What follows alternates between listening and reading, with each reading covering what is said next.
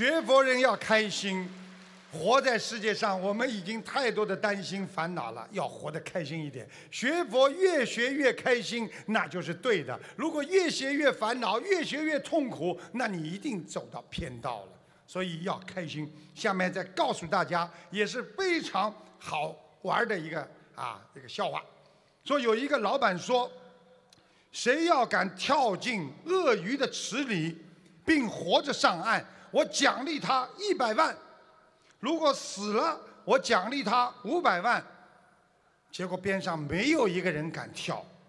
突然，扑通一下，一个人跳入水中啊！只见他被鳄鱼追的，哎呀，游得飞快呀，唰唰唰唰唰，脸色苍白，拼命地游上了对岸。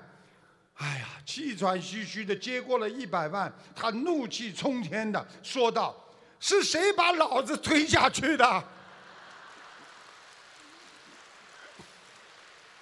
这话还没讲完呢，他老婆在他背后笑着说：“是我，怎么了？”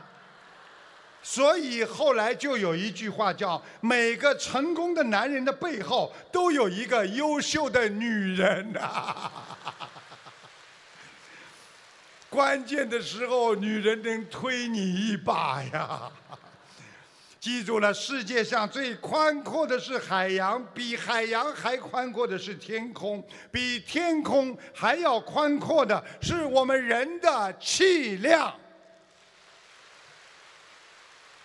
我们做人的气量有多大，人生的成就就有多大。所以不要再去报复，不要再去争，再去斗。所以学佛人要首先要懂得爱自己、爱家、爱社会，要爱自己的国家，爱国爱民，遵纪守法，成为一个学佛人的榜样，成为一个守法的好公民啊！